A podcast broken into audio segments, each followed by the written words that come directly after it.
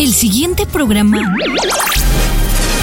La película inicia ahora y detrás de sus personajes está la magia.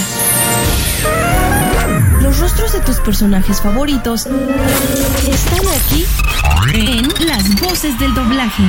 Hago el deporte, esquivar la bola. ¡Qué juego! Era un gran jugador. Yo era la bola. Yo era la bola. ¡Me quiero volver chango! ¡Mi auto! Escucha las entrevistas, los soundtracks y lo mejor de tus filmes favoritos Bueno, si estás seguro, te pondré en Gryffindor. Salacadula, chalchicomula, piribibala. todos los jueves a partir de las 7 de la noche por Radio Exilio, la emisora que esperabas.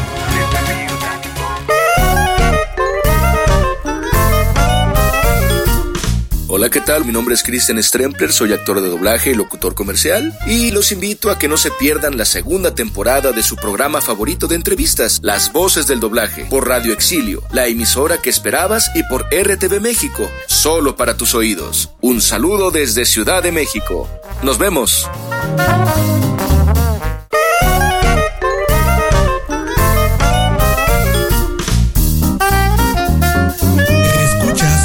Voces del doblaje.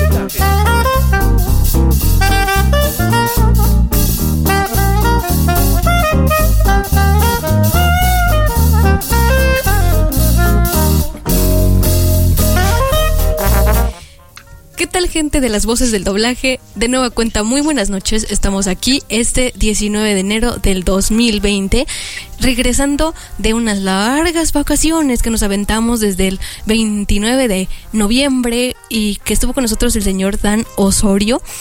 Que qué bárbaro, qué entrevista nos dio. Pero bueno, esa es otra historia. Estamos ya en la segunda temporada, agradeciendo a la paciencia a RTV México y a Radio Exilio, la emisora que esperamos que es la emisora que está emitiendo nuestra señal, la emisora principal. Y bueno, también los invitamos a que se suscriban a nuestro canal de YouTube, Las Voces del Doblaje Radio. Y donde van a poder escuchar esta maravillosa entrevista que estamos a punto de comenzar porque tenemos a una gran voz, a un, un gran locutor, que qué bárbaro, lo hemos escuchado en todas partes, pero antes presentemos a nuestro compañero y amigo José Alberto Vázquez. ¿Cómo estás, compañero? Hola, ¿qué tal? Muy buenas noches a todos. Con gusto de estar aquí, como siempre, eh, iniciando esta ya segunda temporada de nuestro programa y pues esperemos que sean más, ¿no? Esperemos más actores de doblaje, más eh, la experiencia no solo con actores de doblaje, también locutores comerciales, Claro. es más fluida, ¿no? Y si nos quedan mal, pues hacemos nuestro propio programa. ya somos buenos en eso también. ¿Cómo nos pasó? ¿Cómo nos pasó? Ahí contaré. Sí, sí, sí. Este, Este, este año vengo preparado, traigo historias ya aquí fabricadas. ya. ¿trae- ¿Traes historias? Luego les cuento. Sí, sí, sí. Ya, ya vengo preparado cada semana. Voy a traer un guion por si las dudas. No, sí. Les cuento, ¿no? Y luego, y luego es un susto también estar con ustedes porque por mérito y no salimos. Hemos estado teniendo La problemitas. señorita técnicos. Lucy nos empezó a cantar un Sí. rock and roll acá bien intenso. Y yo quedé- Pero bueno, estamos ya muy contentos. Y bueno, también, eh, ojalá que nos estén escuchando. Y también eh, encargarle o, o rogarles a los actores de doblaje que nos den un poquito de su confianza para poder conocerlos un poquito más. Eh, que no duden de nosotros, somos, somos serios, ¿verdad? Se nota la seriedad. Sí, sí, somos bien. sí. Sí, sí, muy serios. Pero bueno, amigo, ¿qué te parece si, si antes de presentar a esa voz tan clásica, vamos a su, a su semblanza que tenemos por aquí? Muy bien, me parece perfecto. Entonces vámonos a la semblanza de nuestro queridísimo invitado de lujo. Nació el 22 de octubre de 1970. Milton Alejandro Gómez Cervantes, más conocido como Milton Walk, nació el 22 de octubre de 1971 en Cuernavaca, Morelos, México. Es un locutor y actor de doblaje mexicano, cuyo estado es activo. Ha sido voz institucional de Canal 5, además de ser voz de grandes marcas como Volkswagen, Infinitum, Telmex, Banorte, entre otras marcas más. Ha prestado su voz en doblaje en grandes películas entre las que se destacan Iron Man, Avengers Avengers, Capitán América Civil War, Interstellar, entre otros proyectos más. ¿Deseas conocer más acerca de la interesante trayectoria de este fantástico actor de doblaje? No te desconectes y continúa con nosotros porque lo tenemos aquí en las voces del doblaje. Las voces del doblaje.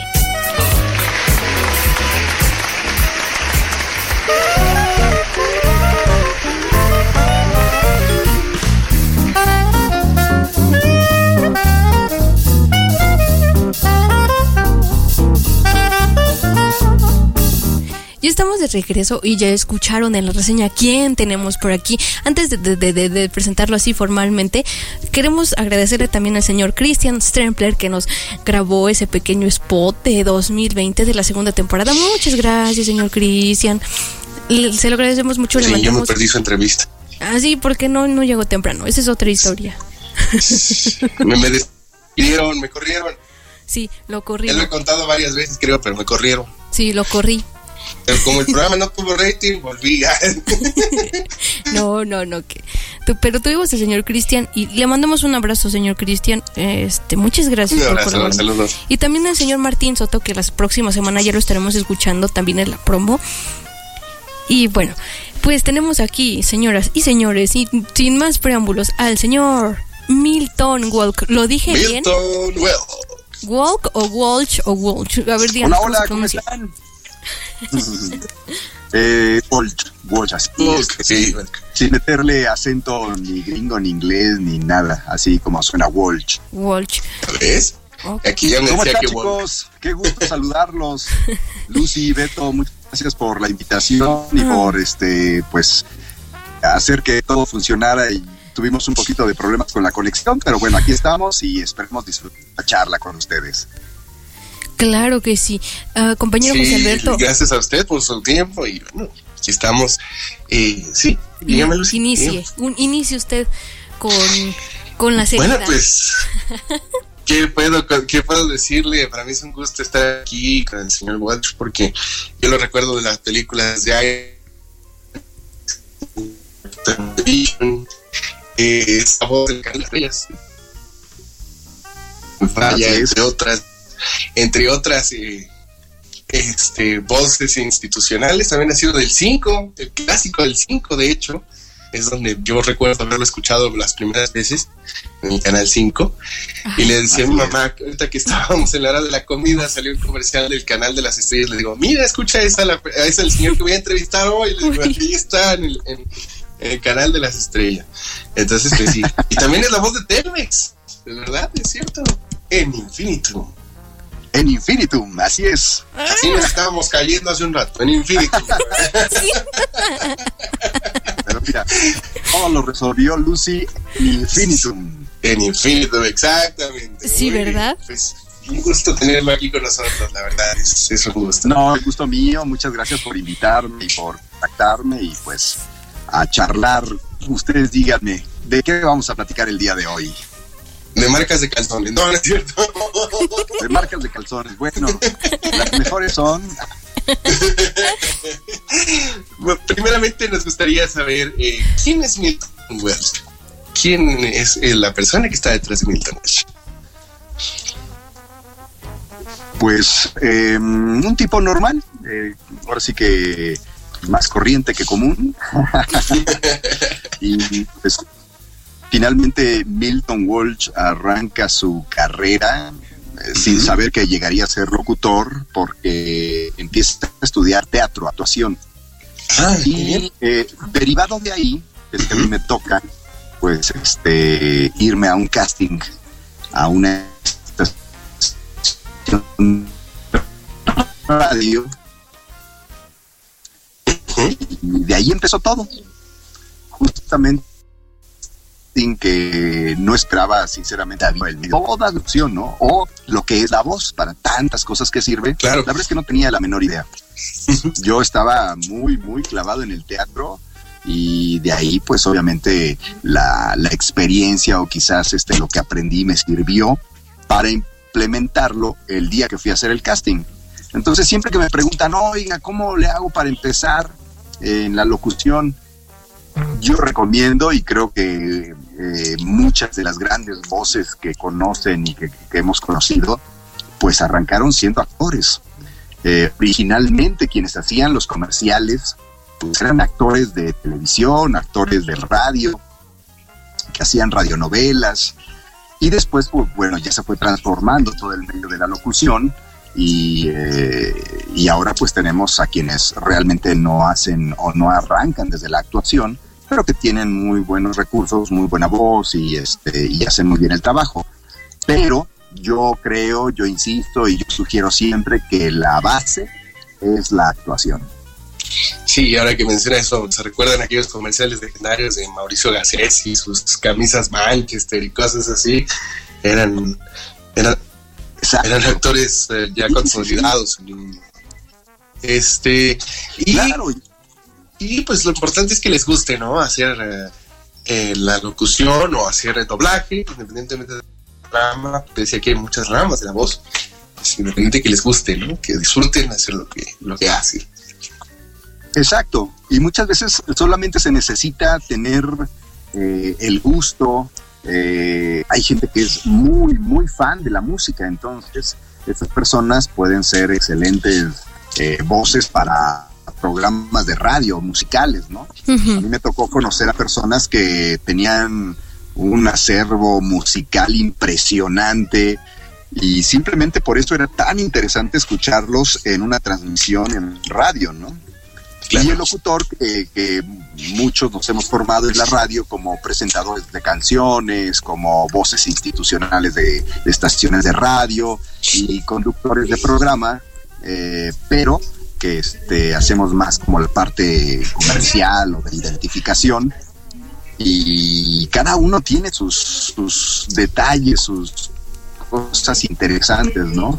Por ejemplo, para mí la parte de, de reconocer a los que saben tanto de música y que tienen un acervo musical eh, súper extenso, eh, mis respetos, ¿no? Porque a mí me gusta la música, pero no soy muy clavado ni muy fan de, de, la música, ¿no? Entonces, de pronto sí pierdo mucho el espectro en, en algunos momentos de, la música. Digo, hoy por hoy, ya la música muy de, de muy chavitos de 14 a los 20, ya no la entiendo muy bien ya no la conozco tan fácilmente como lo que todavía me tocó fuerte, fueron 80s y 90s y, la década, la primera década de los 2000.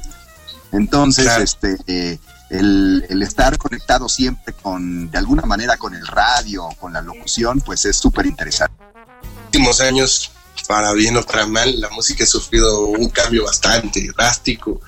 Hemos tenido ritmos nuevos, que no tan agradables al digamos, gusto comercial, así que gusto musical, musical, porque musical, musical, sino que más comercial, ¿no? Como que la gente se va a enterar. Claro. pues a fin de cuentas son módulos que se van dando para pues, que la música también se vaya expandiendo en algo más comercial. Y hablando de, de música y de todo esto, ¿cuáles son tus pasatiempos? Perdón por la interrupción. No, eh, pasatiempos, mira, yo lo que realmente hago mucho es eh, ver muchos videos este, de, información, de, todo tipo de información, desde política musical, desde recetas de cocina. Y te iba a, complementar justamente el tema de ahorita de la música y para llegar ahora de cómo se ha ido transformando todo por el internet simplemente, ¿no? Digo, ahorita estamos haciendo esta transmisión porque tenemos el internet cosa que antes era imposible, o sea, había que buscarse un espacio en la radio y entonces ahí es donde tú producías tu programa y que te dieran el chance de hacer una, de, entrar a la estación de radio y hacer una, una hora o algo, era muy difícil, ¿no?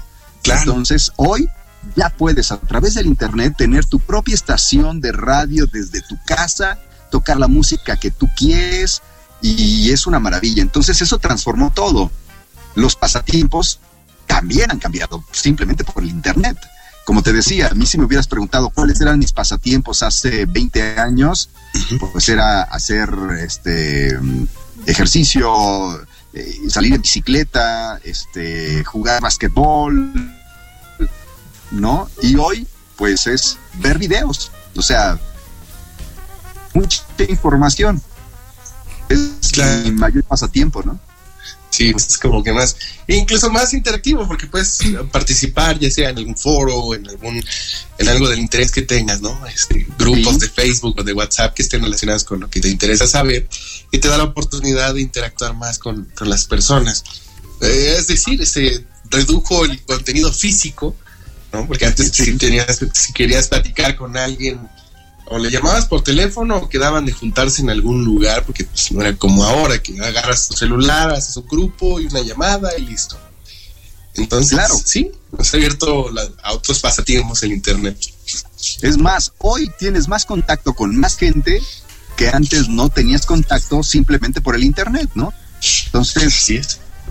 Ahora puedes ver y estar en contacto inmediatamente con algún amigo que vive en Estados Unidos o vive en otro estado de la República y con un WhatsApp, con una videollamada, con es mucho más rápido, ¿no? Entonces todo esto nos ha cambiado la vida al 100%. En la actualidad, pues muchas de, de las cosas que han cambiado a como eran antes, simplemente es que trabajo desde mi casa ya un prácticamente un 80% cuando antes había que estar todo el día, todo el día, desde en la mañana hasta en la tarde, moviéndote de un estudio a otro, a una agencia, y te tenías que estar este, moviendo rápido, ¿no? Claro. Pues muchas cosas desde la casa, ya son pocas las que sales a hacer a algún estudio específicamente. Entonces nos ha transformado la vida y tiene sus cosas, digamos, positivas y negativas y pues sería difícil poder calificar si es mejor o que antes o es peor. No sé, creo que depende mucho de, a veces hasta del romanticismo con el que se pudiera ver la vida. De luego, ¿no? Ya no es lo mismo eh, recordar cómo tocabas el cassette, ponías el CD o, el disco, ¿no? Y Incluso la USB, ya poco a poco la USB está siendo sustituida por el streaming ni el USB exactamente, ¿no? Y bueno, pues así van cambiando las cosas, pero eh, yo creo que finalmente es una época tan interesante que estamos viviendo ahora que yo creo que justamente el estar haciendo esta comunicación como la que estamos teniendo eh, ahorita, pues es fantástico. Sí, así es. Exactamente. Así es. Y, y, volviendo al tema de pasatiempos y eso, ¿usted fue el, usted fue el autor de la Oda al Tamal? ¿De la hora del tamal? De la oda. Bueno, no sé si... Oda. Ah, de la, de la oda al tamal. Sí, claro, claro. Fue un, fue un, este, un videito que se, y un audio que, que roló mucho, se hizo viral. Eh, con un buen amigo lo grabamos. Eh, no sé si ya tuvieron el gusto de, de, también platicar con él, con Juan Frese actor, locutor. No, este, Estamos en plan estaba de buscar más, más actores. De hecho, se pueden conectarnos con actores que estén interesados. Exacto. Nosotros les, damos el, nos, damos, nos damos el espacio los dos, los tres, ¿no? Porque es él y nosotros. Entonces, eh, pues si, sabe de alguien que quiera, nosotros. Con todo gusto, sí. Él, él, este, digo, seguramente lo han visto porque ha hecho algunos este, programas ahí en televisión y este por también comercial. Sí, sí, sí. Eh, también hubo un video que él hizo muy viral en una entrevista que me hacía y que roló mucho tiempo ahí en Facebook. y este y, pues la verdad es que está increíble, ¿no? Como, como hay cositas que, que de pronto se vuelven virales y de la nada, o sea, simplemente porque a la gente le gusta y se vuelven famosos. Sí, tú ni lo esperas, Dios más de, oye, tú eres el de esto. sí, ¿cómo sabes? Es que salió en Exactamente. sí, sí, sí. Bueno, muy, muy padre. Sí, fue muy interesante. Y bueno, vamos a hacer aquí un paréntesis para que la gente escuche esta oda. Que qué bárbaro. Qué, qué, qué, qué bonita. qué, inspira, qué, inspiradora. Para los que vayan además, a Ya viene el 2 de febrero. Ya ah. viene el 2 de febrero. Sí, exactamente. Qué mejor que si, si vuelven a reproducir este programa para el 2 de febrero, pues ahí va a estar el, incluida la oda del tamal, ¿eh? Muy bien. Vamos a escucharla. Vamos a escucharla entonces, la oda al tamal, por el señor Milton Walsh. Oda al tamal. Oh tamal de fina masa mantecada que me aumentas la lonja en el cachete y la papada. Eres más que un copo suculento en hojas de maíz envuelto. Eres tradición, compañía y recuerdo. Ya sea solito o con un bolillito, con un champurrado rico atolito. ¿A quién no le gusta que le arrimen el tamalito? Los muy fufurufos te piden gourmet. Los cuates del barrio te comen de pie. Ya sea en familia o en la total soledad. No hay quien se resista al sabor de un buen tamal.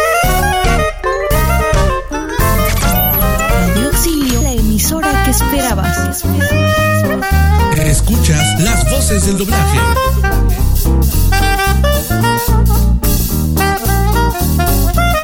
Y acabamos de escuchar esta oda al tamal. Qué, qué bárbaro. Y Como les digo, váyanse, vayan haciendo ejercicio ahorita. Porque, risa. porque el, el, el Mira, 2 de mira, febrero. Mira, ahí está. Sí, sí, sí, ya. Pero bueno, eh, Que encarguen desde temprano, encarguen sus tamales. encarguen sus tamales oaxaqueños, tamales calientitos. Ah, mira, muy bien, ¿eh? Va a ser la contraoferta. Mira, esta es la versión femenina de la Oda del Tamal. Muy bien, pues muy bien. Ya, ya estamos en progreso de las grabaciones. Ustedes no lo sabían, pero aquí estamos ya regrabando. Sí, sí, sí. Oigan, que por cierto, que, que ya se me antojó un tamalito. Ahora Sí, son las siete y ya. media. Ya, es- ya, ya va, ya va a pasar el carrito de los tamales en una media hora más o menos. Yo creo que sí. Sí, ya se me, se me antojó un tamalito oaxaqueño Ay. con un atolito de arroz. Uf, Y aquí es la onda, porque es un, un, un señor en una motocicleta que trae, no sé si será un celular o no sé, pero va pasando la moto y suena tamales calientitos oaxaqueños. Y es la onda, Eso, porque exactamente. va persiguiendo a los perros y el sonido se difusiona bien sabroso, entonces es como gracioso. sí, por acá también pasa ese, ese mismo señor. Aquí, Es aquí la pasa, onda. Aquí pasa ahorita un señor que dice tamales de bola, de verdura, de no sé qué tanto dice. Ay, Dios. Ah, eso sí, nunca los he escuchado. Eso sí nunca los he escuchado ni comido, ¿eh? No, pues ¿Cómo de es un los tamal de bola como sacahuil? no, el tamal de bola. Sí. Ya nos estamos enfrascando en los tamales, pero bueno, el tamal de bola es, es, es típico de, de, de Chiapas. Y bueno, aquí en Comitán los hacen muy sabrosos. Entonces, el tamal de bola lleva así como una especie de, de, de recaudo, así de chilito, y lleva un pedazo de costillita. Y entonces la masa pues tiene su mantequita y no sé qué, su sal y, y la, y el recaudo ese. Entonces es un sabor. Y el de verdura igual lleva este otro tipo de, de recaudo de, de, de jitomate y chile. Y también es con pollo deshebrado y elotes y papas y No, no, no, zanahoria. no. Pues ahora vas a tener que mandarnos unos porque ya estuvo. Sí, ya, ya, por favor. Pero bueno. Será como, somos como el sacahuil, algo así parecido. No, pero el sacahuil, el sacahuil es entero. Sí, sacahuil. sí. Sí, adelante.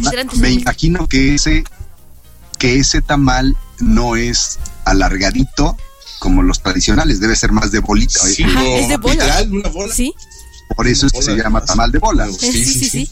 Uy, qué rico.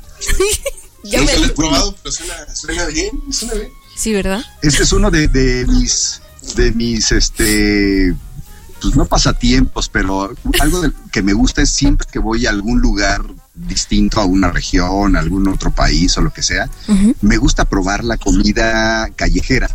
Sí. La comida callejera creo que es una de las cosas más fascinantes, ir descubriendo los sabores y las cosas. Literal, lo típico, raras. típico, típico de la calle, del, lugar, ¿no? Sí, no sí, que te sí. digan, es que aquí comida típica. No, yo quiero ir a la calle donde la venden, así, en el puestito así. Exacto, que ahora justamente venía en carretera eh, de, desde Cancún, atravesé hasta la Ciudad de México. Y ahí, no me acuerdo en qué parte, pero hubo una zona donde me- nos ofrecieron un- unas como tipo ge- gelatinas, como budines de coco, deliciosos, Ah, deliciosos. Y la verdad que así se veía raro, pero dije, a ver, vamos a probarlas. No pasa Y un chorrito, dijeron amigo mío. Y luego en otra, en otra parada, un cuate con unas galletitas como hechas a mano, también deliciosas. Entonces así es como a mí me gusta en lo personal ir probando, ¿no? Si, si voy a, por ejemplo, a algún lugar, te metes a una cafetería, pero no te metes a un Starbucks, te metes a una cafetería local. un local, pues, las- claro. Sí, local. Sazón de Entonces, las personas. esas son las, las maravillas que te encuentras. A mí en lo personal me encanta andar probando y degustando la comida eh, a los lugares que voy. Creo que si me preguntas una de, de mis este, aficiones, pues podría ser esa, quizás. Muy La comida interesante. y el viajar. Sí, sí, sí, claro. la verdad es que sí. Los mercaditos, los mercaditos locales son a donde hay que ir porque, digo, igual agarras también una infección, ¿no? Pero, pero la experiencia de Del la viaje. experiencia de probar las cosas es maravillosa, ¿no? Claro, ya, ya después del bailado, ¿quién te lo quita?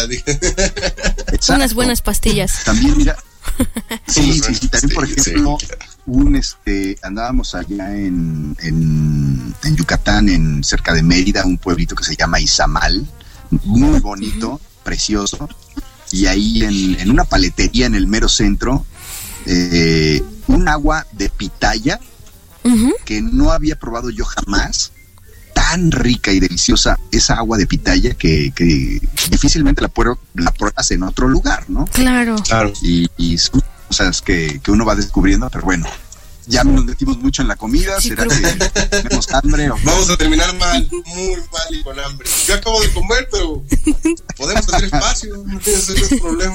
Lucy preparando los tamales Eh, de bola, bola. sí. de bola. Pero bueno, regresemos al, a lo que Sí. a ustedes les interesa. Sí. Todos nos interesa. La idea de este programa, aparte de conocer a los actores de doblaje, es que ellos también se relajen, nos quieran platicar, eh, eh, lo que ellos quieran. Sí. Ese, ese es el plan. Es conocer no solo la voz que hace, porque todas las entrevistas se basan sobre eso, ¿no? Las voces. Sí. A nosotros nos interesa saber quién es esa persona que nos hace eh, escuchar en nuestro idioma el, el programa que nos gustó, ¿no? Para que haya más reconocimiento a su trabajo y a su persona. Así que esto está muy bien. Nos hemos llevado dos horas de programa a veces, no se preocupe. Nos podemos ir mañana. Pero bueno. Yo con gusto, chicos, aquí. Wow, muchas gracias. ¿Y cómo, y cómo, bueno, cómo fue su, su, su migración de Morelos para la Ciudad de México? ¿No fue muy complicada? ¿Cómo llega allá a México? Eh, pues mira, realmente fue un proceso de distancia, ¿no? Estamos muy cerca, estamos a 40 minutos de la Ciudad de México. Sí, Entonces es muy, muy rápido y ahora con, con la autopista, pues mucho más práctico. En su momento yo venía porque me moví. Yo tenía un programa de rock en español en la ciudad de Cuernavaca. Sí. Y ese programa de rock en español nos funcionó muy bien en este tiempo, en el 91, por ahí, 1991, 92, y fue cuando empezaban todas las bandas a despuntar todo el rock en español en su mero, mero apogeo, ¿no? Cuando estaban bandas como empezando o realmente estaban despuntando bandas como Café Tacuba, Los Amantes de Lola, este, el PRI que ya era viejo pero volvía a retomar su segundo aire, eh, no sé, Fobia, ¿no? Este, Iniciar Caifanes. Caifanes fue su, su momento, su momento más explosivo, Maná, eh, todas esas bandas. eh, en ese tiempo, pues bueno, tuve la oportunidad prácticamente de entrevistarlas a todas. Y ahí surgió entonces un pro- una posible eh, eh, programa o, estación de radio aquí en la Ciudad de México que se convertiría a 24 horas de rock en español.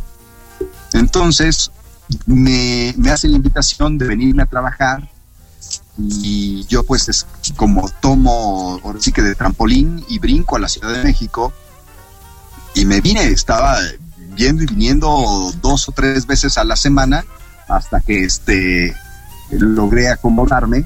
Nunca se hizo el proyecto, desafortunadamente, pero bueno, me quedé eh, trabajando en, la estación durante un largo tiempo y anunciando canciones románticas en español. Pero fue como yo llegué a la Ciudad de México y ya después de ahí me empecé a mover y empecé a hacer eh, eh, más cosas Y pues ya definitivamente me mudé a la Ciudad de México y aquí vivo ya desde hace más de 15 años. ¿Y cómo, ¿Y cómo se inicia en el doblaje? Eh, ¿Cuáles fueron sus inicios en el doblaje? Uy, pues el doblaje, fíjate que yo, para mí fue un poquito complicado entrar al doblaje porque eh, es, un medio un poquito cerrado. Eh, hay que tener conocimiento de cómo se trabaja. El doblaje es muy distinto a hacer locución comercial.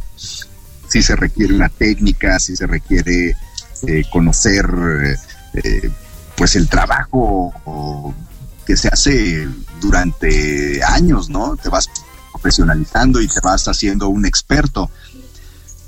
Yo arranqué yéndome a hacer, le llaman ambientes. De pronto en una película ves ahí que salen cientos de personas gritando, pues ahí necesitan quien haga esos gritos, ¿no?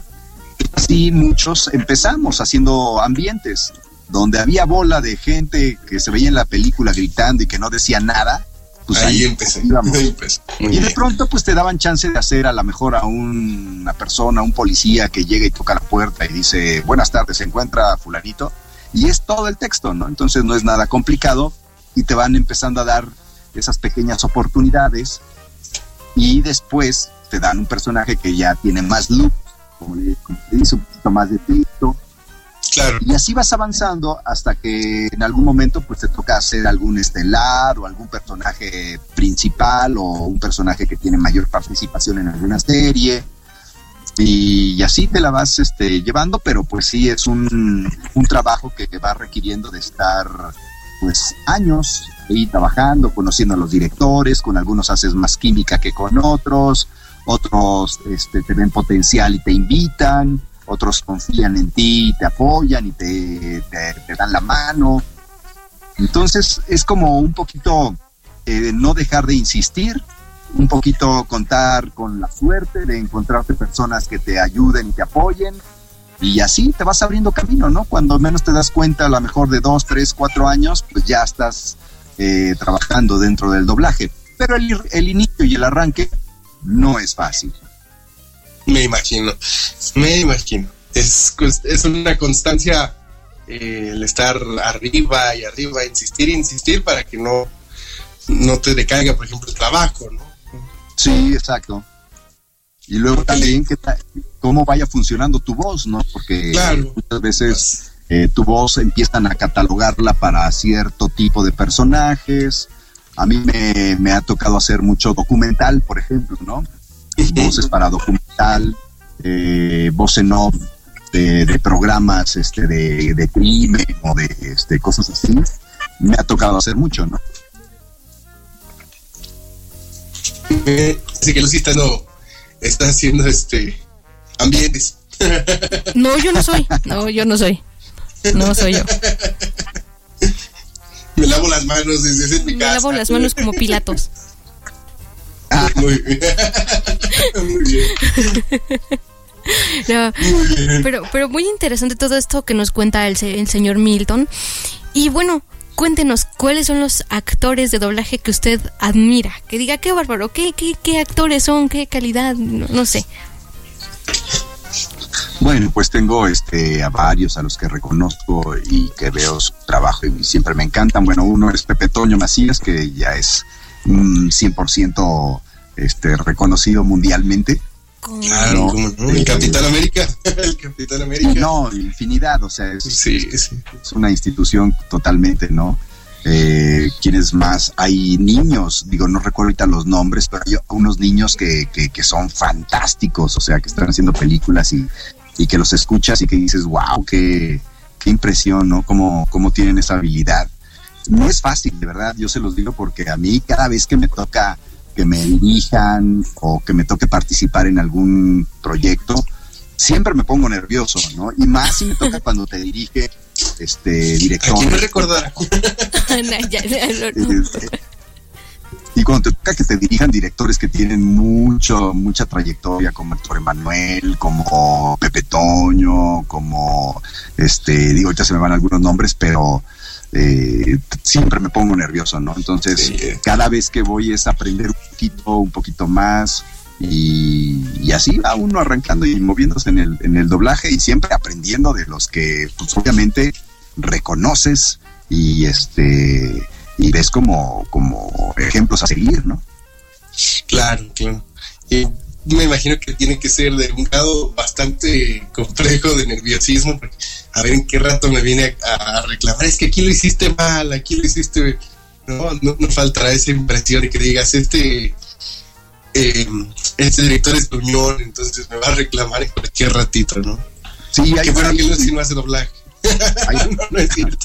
Hay, directores que sí es más difícil trabajar con unos este que son más exigentes o que simplemente a lo mejor no te acomodas o no hay química. Entonces de pronto sí es esa parte difícil no de que te estén corrigiendo y dame otra toma y otra toma y, y quedaste corto ahora quedaste largo este entra tiempo.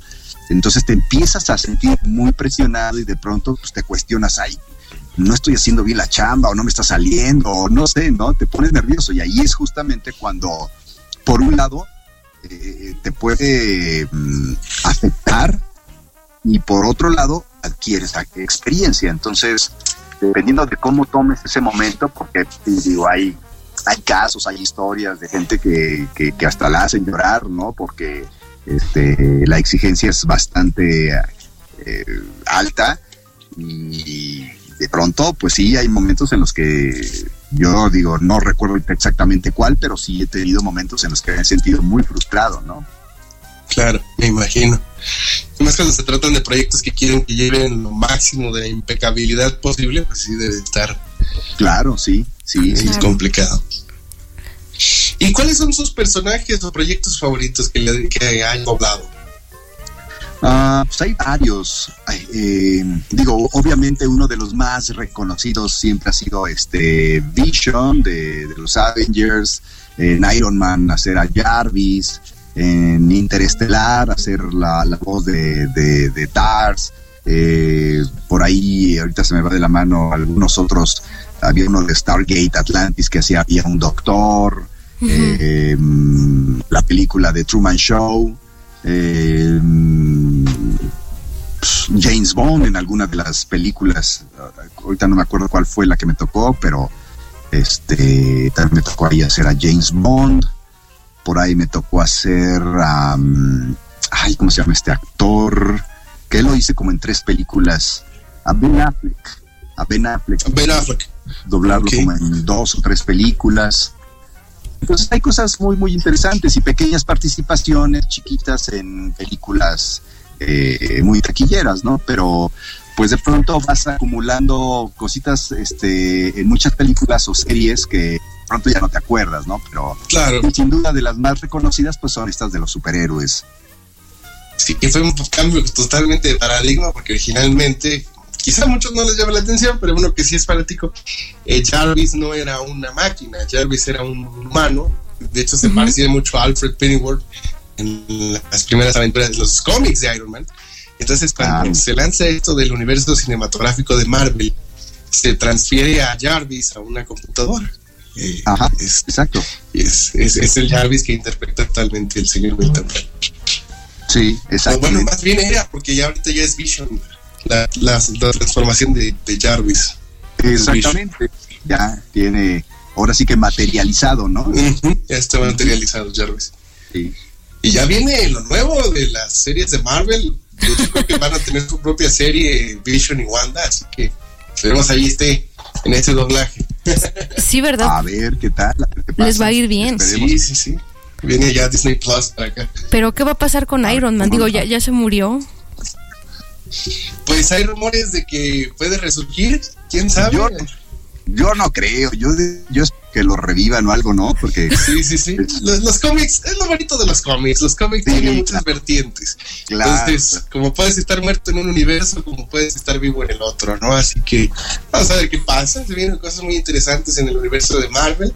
Pues También de DC, que últimamente DC en el cine no es como yo lo esperaba. Siempre DC ha tenido mayor eh, oportunidad en el mundo del cine. Desde las películas de Christopher Reeve con Superman se veía muy prometedor DC y se cayó muy feo. las películas de Superman. ¿no? Así como No, no nosotros nos estábamos eso, me cayendo. desespero. Me desespero. Pero en, el mundo, en un mundo paralelo estamos a todas. Sí, en, ot- en otros funcionaba la, coordinada, la conexión, Lucy no cantaba, yo, yo, yo tampoco me cortaba, fue, hermoso. En este universo ha sido todo maravilloso.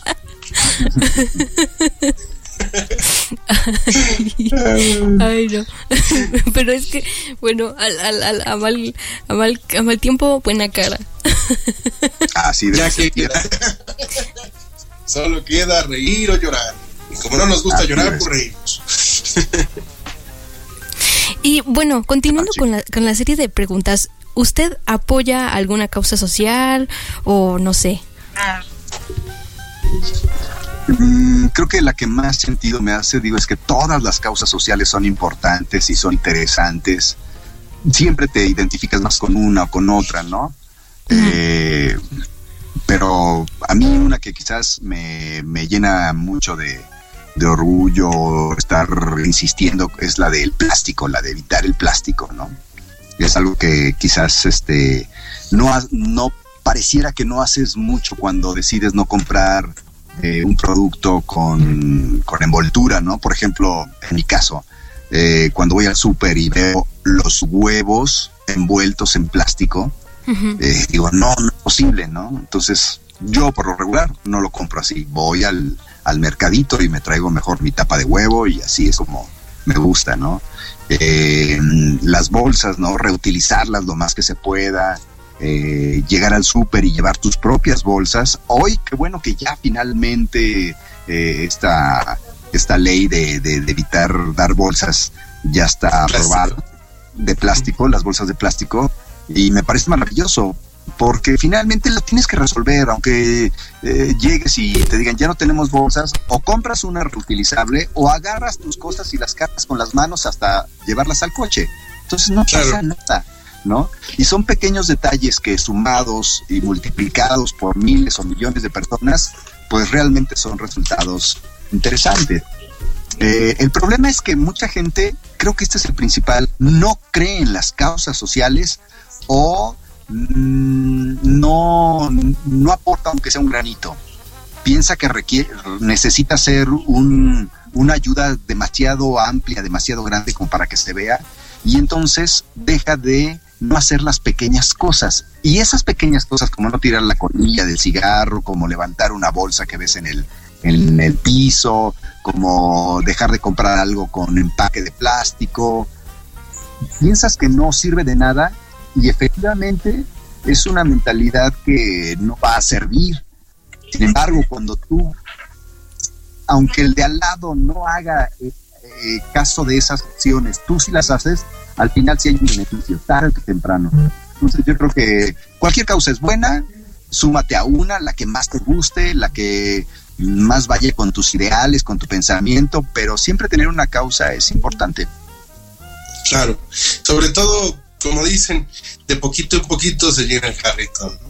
O sea, Así es. no se verá mucho, pero entre todos empezamos a hacer la diferencia.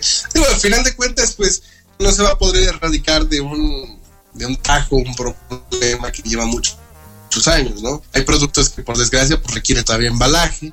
Entonces, pues un poquito de, de- de trabajo va a llevar el, el revisar el cómo poder eh, esos productos seguirlos embalando por su seguridad y salubridad en, en empaques un poquito más amigables con el medio ambiente, que sean capaces de biodegradarse. Exacto. Y de verdad, o sea, creo que cuando se ve que la gente está eh, tomando acción de alguna manera, aunque sea firmando en el eh, change.org, este, sirve, sirve. O sea, simplemente esta ley donde ya se están este, prohibiendo las bolsas de plástico en los supermercados o en los comercios, viene a raíz de que la gente ha estado presionando, ya ha estado activa, eh, tuiteando, eh, publicando en Facebook, eh, lo que sea, a través del WhatsApp, mandando mensajes. Finalmente hay una repercusión y llegan estos resultados. A lo mejor no acabas con la contaminación y con el plástico, pero ya hay una primera acción, hay un primer resultado y seguramente después vendrán más. Hoy justamente estaba viendo una información de, de que, por ejemplo, Colgate estaba ya sacando su primera pasta con un empaque biodegradable, ¿no? No sé Sí, si yo era a base, de, a base de fibras naturales o algo así. Pero bueno, ese es el resultado, ¿no? El resultado de la gente que está haciendo y apoyando algo que parece que no tiene significado, pero al final suma, suma, suma. Por ahí veía también otra campaña eh, de Coca-Cola, ¿no? Que ellos mismos dicen, eh, obsérvanos, eh, fíjate lo que vamos a estar haciendo con, con los nuevos Los empaques, las envases. nuevas botellas. Entonces, de alguna manera, esto podría ser a la mejor publicidad simplemente. Y vas a ver las botellas todavía en la calle. Pero ya desde que el productor eh, empieza a cambiar sus sistemas, Sí, sí, eso ya es un beneficio, ¿no? Y así Claro. muchas otras más, este, eh, ¿cómo se dicen? Este, propuestas de, de cualquier otro tipo, ¿no? De los carros eléctricos, ya viene el- Exacto. ya vienen los carros con inducción por hidrógeno, Exacto. muchas tecnologías nuevas que poco a poco estamos viendo y que pues aparte de no solo de los usuarios, sino que también de reglamentos estatales y federales, pues poco a poco se Sí. Se vayan implementando, ¿no? Exactamente. Muy bien, qué interesante lo que nos están aquí comentando y de, de las causas que apoya y ese tipo de cosas. Y, y bueno, ¿cuál es su literatura favorita o qué tipo de literatura le gusta? Mira, lectura con libros llevo muy poquito, la verdad es que veo más videos, pero de lo que me gusta o he leído son cosas que tienen que ver con el ser humano, ¿no? Por ejemplo, eh, cuestiones budistas, cuestiones espirituales, este, eh, de eso me gusta mucho leer. Em, y obviamente, pues no, no soy un gran devorador de libros, claro. pero lo poquito que he logrado leer es este en ese sentido más o menos de, de cosas espirituales eh, cosas medio científicas eh, cosas hasta de ovnis extraterrestres y cosas de más este del misterio y esas ondas no De ciencia ficción. sí sí sí por ahí Oh, qué interesante. ¿Y usted ha, ha tenido la oportunidad de doblar en videojuegos o solo en películas? Sí, eh, de videojuegos sí, no mucho, pero creo que una de las que recuerdo ahorita es fue algo de Linterna Verde. Si no me Ah. Green Lantern, muy bien. Por ahí al- algo hice, algunas vocecitas por ahí. Sí, últimamente ya hasta los videojuegos están, están recorriéndose al doblaje. Y iba a pensar, hace años los videojuegos llegaban completamente sin doblaje. Yo todavía Sí. tuve muchas franquicias en inglés. Sí. GTA, ya, ya todo se está doblando al latino. Está muy bien. Los No, que siempre que tenían suerte eran los. Los que siempre tenían suerte eran los deportes, siempre tenían comentaristas en español. A mí Es la primera que tuve, pero Bermúdez. Sí, claro. Pues, los, sí, este, los comentaristas siempre fueron este, una referencia, ¿no? Por ejemplo, Sí, sí, en la publicidad, muchos productos siempre utilizaban a, a estos comentaristas. Pero, eh, curiosamente, eh, muchos o no podían o este cobraban mucho dinero por, por los derechos de, de usar sus voces. Me imagino. Entonces reco- re- recurren muchas veces a los imitadores, ¿no? Sí, Y entonces los imitadores, pues obviamente eh, les va muy bien cuando les toca este, hacer una campaña con la voz de, no sé, por decir el perro Bermúdez o este Cheyenne, ¿no? Que alguna vez estuvo haciendo eh, una campaña con la voz típica del, de- del que, que, que cuenta el box, el, que va platicando. Sí, de, de- de Aguilar, creo que era el. Exactamente, ¿no? Porque este cuate, pues obviamente en las peleas es el que va haciendo la publicidad ahí en vivo, pero ya cuando se hace otro tipo de publicidad que no es en vivo, pues tienen que recurrir a alguien que haga la voz eh, lo más similar eh, posible. Sí, claro. Y es que te vuelves famoso y hay quien sacarte hasta los ojos por aparecer en una en, un videojuego. Los que siempre aparecen en los de ESPN. Por eso es que te digo que la voz o el, el, trabajo de la voz es tan amplio que puedes entrar en tantas cosas, ¿no? El doblaje, la imitación, el este, canto, eh, la actuación, eh, la locución comercial, eh, la oratoria, la conducción de eventos, y todo es con la voz, ¿no? claro. por eso sí es una herramienta muy interesante y de la cual, pues, yo siempre invito a la gente a que quien tenga la oportunidad o la cosquillita, el interés de tomar un curso de lo que, de lo que quieran, ¿eh? Voz, canto, doblaje, les va a servir. Hablar en público, ese es el principal muchas veces, ¿no? Hablar en público. Cuesta tanto trabajo hablar en público cuando no estás acostumbrado que te puede paralizar. Te puede paralizar. Sí, Entonces, este, sí, nunca dejen de aprender lo mejor es siempre experimentar y probar y muchas cosas te gustarán, otras no, pero seguro que vas a encontrar una experiencia interesante. Y hablando de micrófonos y de hablar en público, yo creo que a quien no le ha pasado, bueno, a mí, sí me pasó que, que, una vez me tocó decir una efeméride en la secundaria y me puse tan nerviosa que me bloqueé y ya no la dije. No me acordé qué, qué, qué, qué decía ni nada. Ustedes ustedes como, como actores, como locutores, ¿aún le siguen teniendo como ese nervio al micrófono? Sí, claro, por supuesto. Y cada vez es este, cada vez que te pones frente a un micrófono, en algunas ocasiones ya lo tienes como bien dominado, eh, pero te voy a decir, por ejemplo, en mi caso, como voz que a lo mejor grabé muchas veces y muchos años grabé Banorte, ¿no? Ajá. Eh, llegó un momento en que ya, ya tenía totalmente dominado. Pero cuando cambiaban la, mm, la creatividad y venían nuevos, nueva campaña, híjole, había que encontrarle cosas diferentes y te empieza a dirigir otro director distinto. Entonces ahí es cuando otra vez te vienen los nervios, ¿no? O si haces algo que no haces regularmente, aunque seas, eh, déjame ponerte el ejemplo, yo hago comerciales y tengo un texto. Entonces tengo el texto porque pues eso lo desarrolla el creativo y es lo que vas a decir. Entonces ahí ya no tengo ningún problema. Lo veo, lo reviso, lo leo dos, tres, cuatro veces eh, y ya, ¿no? Empiezas a trabajar ya más con las indicaciones que te va dando el, director o el productor. Pero de ahí pasas, por ejemplo, a conducir un evento en vivo y se te caen los calzones. Porque si no tienes la experiencia o no lo haces tan seguido, pues este, te sientes un poquito fuera de control.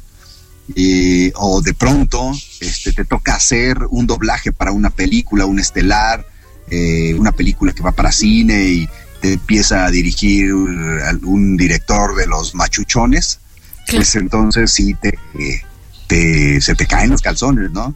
Entonces, te vas acomodando y en algo eres eh, bueno y cuando cambias de escenario, pues vuelves a sentir esto que, implica el micrófono. Y estar frente a un micrófono en diferentes modalidades, pues no es fácil. No, me imagino. A mí me ha pasado cuando vamos a... Me tocó estar en una estación de radio el 28 de diciembre. Y si bien he estado muchas veces frente a un micrófono, eh, me cuesta, por ejemplo, como que te entra una especie de ansiedad. Exacto. ¿En qué momento me equivoco? Me equivoco, me equivoco. Pero tienes que mantenerlo, tienes que decir a uno de mis profesores que me daba un curso de oratoria, porque participé muchas veces en oratoria, decía, todo eso que sientes en, la garganta, ese nerviosismo, acumúlalo y deja que fluya hacia afuera para que hables. Y mi cuento te vas a dar, pero vas a dar uno de los mejores discursos de tu vida. Y funciona. Entre eso e imaginar los desnudos, dijera Homero Simpson. pues te da un, toque diferente. Pero sí, yo creo que lo importante es practicar un poquito. Eh, a mí lo que me hacían era agarraban a mi grupo, y les pedían un momento de su tiempo, decían, muchos pues, sí decían que sí, otros pues ya se querían ir a su casa, entonces nos ordenaban así en, en el IRIT, en el ERA, y ahora vas, a, vas a practicar el discurso que vas a dar, y ahora ahí están todos y empiezan a hacer ruido, empiezan a hablar, empiezan a reírse, para que pues tú vayas reaccionando a los diferentes escenarios que se te vayan presentando, ¿no? las risas de fondo, eh, no sé, cualquier tipo de reacción que pueda tener el público al que hasta te estás dirigiendo. Yo creo que es una buena estrategia, ¿no? El practicar Sí, de sí, vez en claro. cuando frente a alguien. No, y hay, hay muchas técnicas y hay varios este, tips que te dan los que saben y han hecho esto, ¿no? Digo, ahorita se me viene a la mente también otro amigo, compañero locutor, este, eh, el Marcos Viloria, eh, conocido como el Gallo Viloria, eh, que él hace mucha conducción, hace mucha conducción en vivo, eh, también está, por ejemplo, en la en lo que hace de, de las subastas, ¿no? Entonces, es otra cosa totalmente distinta, ¿no? Y alguna vez tomé un curso que él da un curso muy bueno de, de- expresión en el escenario y este, de comunicación. Y para esto, precisamente para las personas que quieren, una, o perder el miedo a hablar en público, o los que ya lo hacen, todavía mejorar su, este, su técnica, ¿no? Y no nada más es el hablar, sino cómo te paras, cómo te mueves, eh, cómo dominas el espacio del escenario. Y son cosas que a lo mejor no las tienes este, contempladas o ni siquiera te imaginabas que había que tomar en cuenta esas cosas. Entonces es bien, bien interesante. Y, y por eso te digo, siempre lo que puedan aprender y tomar los cursos, aunque no se vayan a dedicar a eso, siempre te deja un aprendizaje de alguna manera. Claro. Sobre todo al momento de que lo vas a hacer de verdad. Vas a, Claro. Por ejemplo, a mí me decía un profesor cuando el concurso de oratoria, tienes que ser ademanes, tienes que ser efusivo en algunos temas. eh, cuando estés hablando del tema, en partes específicas tienes que dar efusividad. Si puedes señalar algún lugar, o si estás hablando del clima, por ejemplo, señala al aire, o cosas así, ¿no? Que, que capten la atención del espectador y que de paso te sirvan a ti para despejar esos nervios que todavía tengas acumulados en, en el cuerpo, ¿no? Exactamente. Que no se denote tu inseguridad. Sí, y créeme que no es fácil, ¿eh? Pero No, para nada. Para practicar nada. y practicar y darle vueltas y hasta que llega un momento en que empiezas a sentir esa pequeña confianza. Cuando empiezas a sentir esa pequeñita confianza es cuando empiezas a avanzar. Eso te va a dar un paso más adelante y luego vas a dominarlo más y vas a avanzar otro poquito y cuando menos te das cuenta ya dominas ese, ese trabajo, esa, ese escenario o lo que sea, ¿no? Y ya empiezas entonces a volverte profesional. Entonces, por eso cuando a mí me preguntan, oigan, ¿cuánto, como cuánto tiempo me toca eh, o me tomará ser locutor? Y, y pues no hay un tiempo definido, pero si yo te tuviera que dar un consejo es, dedícate por lo menos un año a tomar cursos, a hacer castings, a tocar puertas. Y en un año vas a saber si quieres vivir de eso, si te interesa seguir en eso, o si de plano dices, me gustó, pero no era lo que yo esperaba, no es lo mío, y te quitas la espinita, ¿no? Sí, Un claro. Más un vale año ver- para mí es, es como el, el, el tiempo mínimo para poder definir por dónde va. O dices, ¿sabes qué? Es que ya probé el doblaje, la actuación, el canto y me voy porque quiero ser conductor de radio, ¿no? Lo que más me gustó, ser conductor de radio. O va a haber quien diga, no, es que para mí es el doblaje. O sea, no me gusta la locución comercial, no me gusta conducir en vivo, para mí es el doblaje. Y entonces te especializas en eso y te vuelves mil por ciento eh, fregón en eso. Claro. Pues, pues muy interesante y ya nos vamos con la con la última con la última pregunta. Ya nos están tirando la casa aquí. Ya, nos- nos ya, están ya, ya. tirando todo. Ya viene el de la renta. Ya vienen los tamales. Ah, bueno, si es así, sí, nos quedamos. Pero si es el de la renta, ya nos vamos, pero nos va a sacar a golpes. Ay, qué chistoso. Pero bueno. Eh, con- conociendo más, más a, a- a usted como persona, ¿qué es lo que le enoja a usted de lo que ocurre en la sociedad ahora en día? de lo que ocurre en la sociedad hoy en día, creo que lo que más me molesta es que la gente no, no coopere. Como que cuando veo esta antipatía de, por ejemplo, cuando hablábamos de las causas, ¿no? Si hay una causa, pues a lo mejor no eres de los que vas a salir a la calle y te vas a manifestar con una pancarta, pero a lo mejor sí este, compártelo, sí apoya, sí este, tuitea o escribe o... O dona el, o dona el papel para la pancarta. Sí, cositas así, ¿no? Creo que eso es lo que... Cuando la gente es apática a un, a un cambio, a una este, transformación, este, a un... algo que sea en beneficio de, de, de- de- de la comunidad, pues eso es lo que quizás me molestaría. Por lo regular soy muy, este, muy respetuoso de todas las eh, formas de pensar, pero quizás eso, como que la gente no haga nada para cambiar su entorno o, o su realidad, cre- creo que es lo que me molesta. Muy, muy interesante. Pues, pues, pues muy interesante, señor Milton. Y bueno, ya para finalizar, eh, si la gente que quedó interesada en contactarlo, en, en saber más, o bueno, escribirle para felicitarlo, ¿dónde lo podemos encontrar?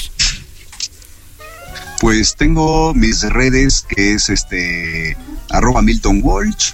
Eh, eh, mi página si quieren conocerla www.miltonwalsh.com eh, en Facebook como Milton Walsh y este y creo que son las que tengo eh, Facebook ¿Tiene, ¿Tiene algún canal de YouTube donde podemos ver su trabajo o algo así?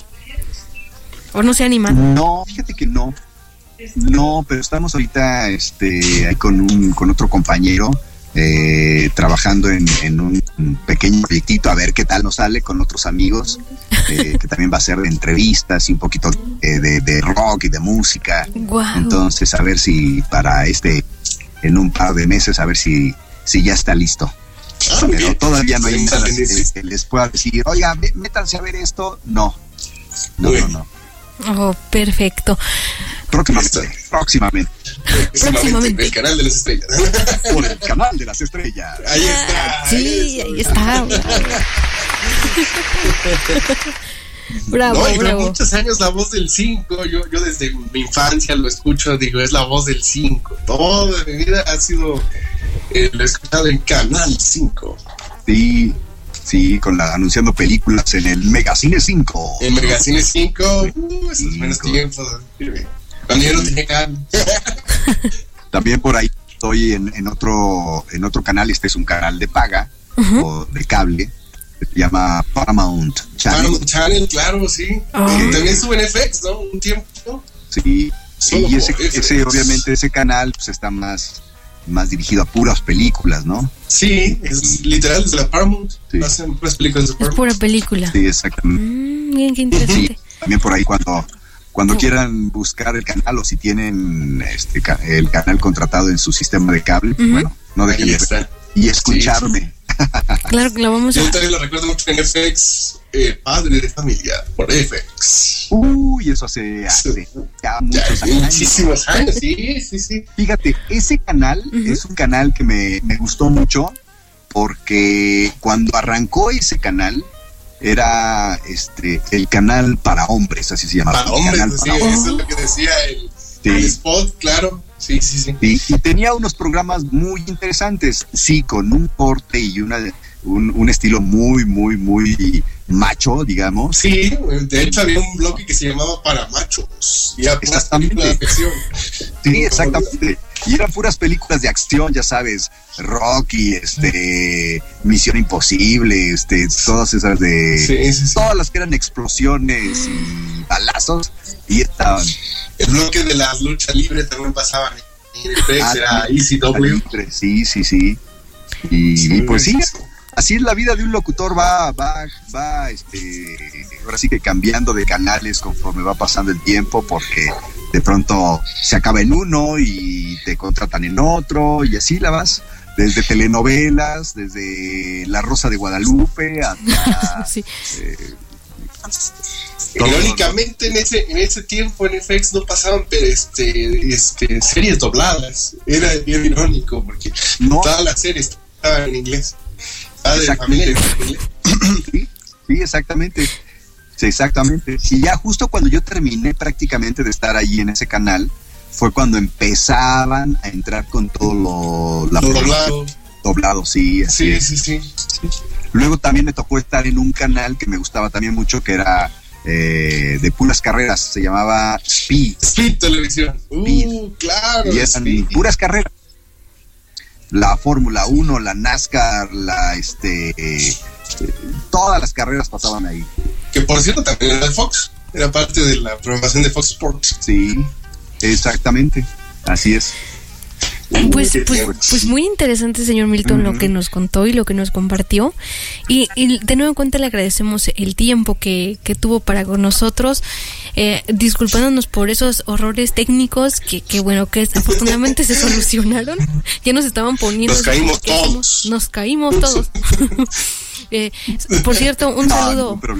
Un saludo a los de Megacable, por favor, este, por su internet así super ultra mega, este, genial, este, nunca me fallan, no, no es cierto. No, siempre me fallan. Ahorita le cortan el internet. ah, sí. Ah. Por eso cámbiense en Infinitum. No, yo estoy ahí. También me caí. Pues, pues me gustaría, pero yo no puedo. Ya fui, pero no me quieren, no me quieren aceptar. No me quieren. Porque soy ciego. No, no es cierto, no. No, no, no, no. No. Pero bueno, cuando, cuando. Ah, pero qué gusto, chicos. Sí, no, esperemos que se le hayan pasado muy bien, que se haya divertido con nosotros. Eh, Que nos recomiende. Que nos que nos recomiende. recomiende exactamente. Que diga, toda, fui. nos lo pasamos a gusto. Sí, Muy, muy agradable y conversar, platicar de cosas que a veces este, no necesariamente tienen que ver con la locución, pero simplemente el poder compartir puntos de vista y comentar cosas del momento, pues es siempre interesante, ¿no? claro. Claro que sí. Algo Muchísimas diferente. gracias por ese valioso tiempo. Claro que sí. Algo- Gracias a algo más ustedes que- y a todos los que nos escucharon. Ok. A todos los que nos están escuchando o que nos vayan a escuchar, les mando un abrazo fuerte. Y no dejen de seguir viendo los demás eh, episodios y demás entrevistas con compañeros también del doblaje, locutores, que seguramente tendrán muchas cosas interesantes que platicar. Creo que sí, sobre todo que, que, que no- que nos acepten. Es gratis. es gratis. Ahorita hablamos, dice, ahorita hablamos. Bueno, compañero José Alberto, ¿algo más que quieras agregar? No, pues igual, muchísimas gracias al señor Milton Welch por esta entrevista. Gracias a ustedes por estar al pendiente del programa. Y bueno, pues dándole la bienvenida a este, a este nuevo año. Sí. Inicia con todo y que pues esperemos sea, sea de su agrado, que no me despidan.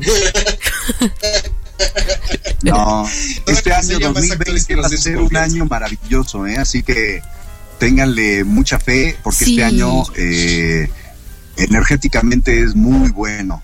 Muy Para las personas que estén en sintonía, o sea, porque esto es muy importante, digo, y a lo mejor es un mensaje aprovechando el cierre, que este año eh, debe uno estar muy, muy, muy sintonizado en un pensamiento positivo.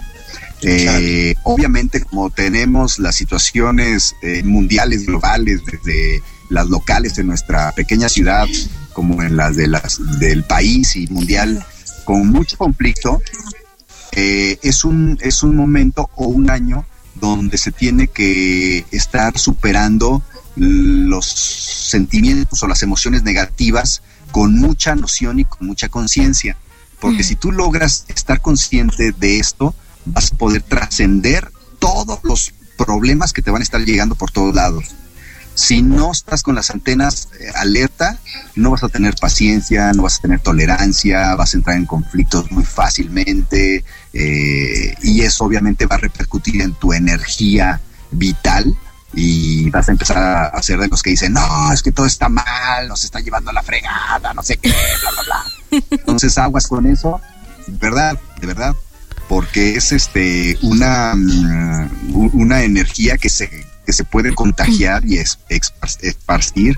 Claro. Y obviamente genera pues una, una nube muy, muy negativa. Entonces, aguas con eso, el año es muy bueno, pero hay que estar luchando y estar eh, teniendo muy claro cuando viene algo que te va a hacer enojar o te va a meter en un conflicto, dale la vuelta, piensa positivo, cambia tu manera de pensar, no digas que no, acepta los retos, eh, no te quedes en tu área de confort y eso va a hacer que al final de este año tú digas, lo logré.